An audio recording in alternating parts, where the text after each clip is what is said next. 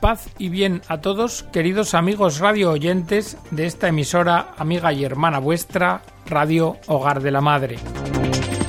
Bienvenidos a una nueva edición del programa El Galeón. Este programa, el de hoy, va a ser el primero de una serie de programas que vamos a dedicar a tratar un tema fundamental, el tema de la educación.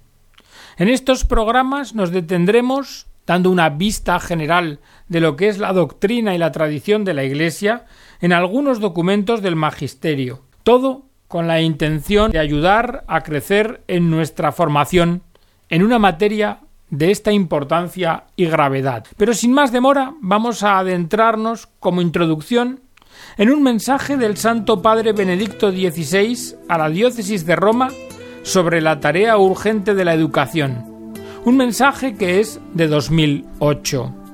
En este mensaje, como os digo, el Santo Padre se centraba en el problema de la educación y dice, todos nos preocupamos por el bien de las personas que amamos, en particular por nuestros niños, adolescentes y jóvenes. Sabemos que de ellos depende el futuro de nuestra ciudad y por tanto nos interesamos necesariamente por la formación de las nuevas generaciones, por su capacidad de orientarse en la vida y la de discernir el bien del mal, y por su salud, pero no solo la física, sino también la moral. Ahora bien, educar jamás ha sido fácil y hoy parece particularmente difícil. Lo saben bien padres de familia, profesores, sacerdotes y cuantos tienen responsabilidades educativas directas.